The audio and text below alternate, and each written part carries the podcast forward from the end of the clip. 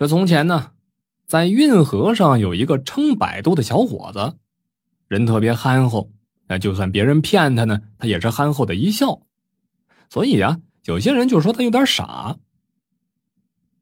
有一回啊，小伙子救了一落水的脚夫，那个脚夫为了感谢小伙子的救命之恩，就和小伙子结拜成了兄弟。那脚夫年长是哥哥，百度的小伙子呢啊年幼。没弟弟，这哥俩的关系处得很融洽。脚夫是长期住在香河，赶脚呢是赶着驴车从香河到通州，有时候驮东西，有时候带人，路过郭县。没事了呢，他就给这位结拜兄弟小伙子呀带着一葫芦香河的烧酒，或者通州的几个糖火烧。赶上这个阴天下雨了，或者没活的时候。哎，干脆就住在小伙子家。小伙子炖上一小锅的这个小鱼小虾，贴上一锅的棒子面饼。这哥俩喝上几口香河的烧酒，吃上几口炖的连刺儿都软了的小鱼儿，哥俩聊聊天还挺滋润的。所以这哥俩呢，越处越近，比亲兄弟还要亲。这有一回啊，这小伙子收船回家的时候。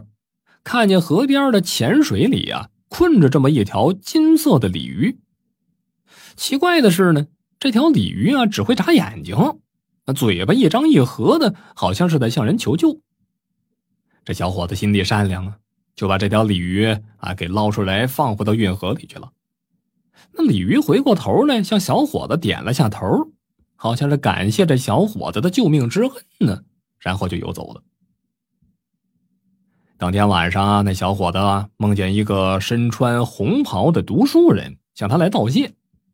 那个读书人说：“我是黄河里修炼五百年的鲤鱼，跳过龙门就能变成龙。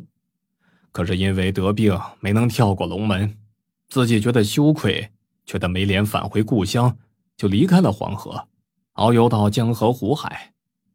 没想到在这运河里一时疏忽，被困到了浅水里。”多亏您救我一命，您的救命之恩我不能不报。我知道县东门桥下有三根金色的草，那可是宝贝，叫分水草。您要是拿到这分水草，从河边那棵老柳树前头下水，就能到了龙宫。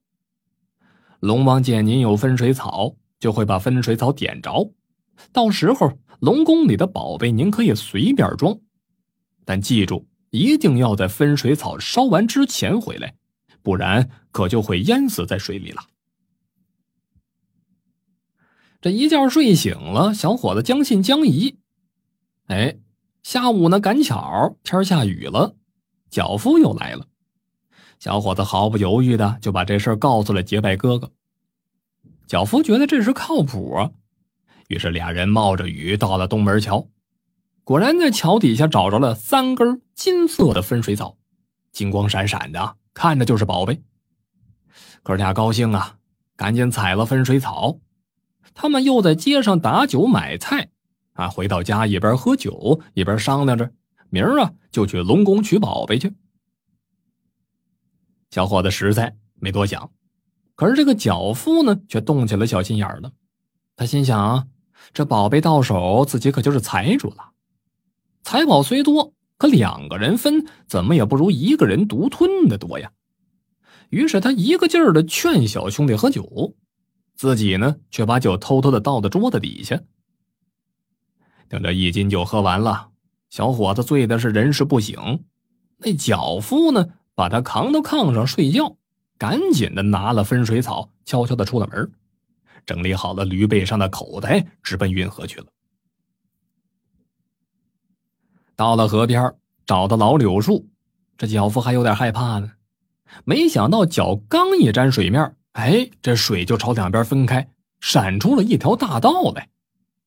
这脚夫大喜呀，拉着驴车直奔龙宫。不过一会儿就到了龙宫，金碧辉煌啊，到处都是财宝。龙王看见脚夫拿着分水草，对他还挺客气的，拿过一个紫金的香炉来。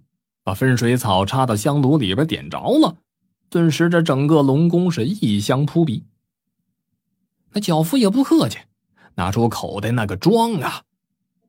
可是他太贪心了，龙宫里边的奇珍异宝太多了，啊，他看哪个宝贝都好，恨不得把龙宫里的宝贝全给装走。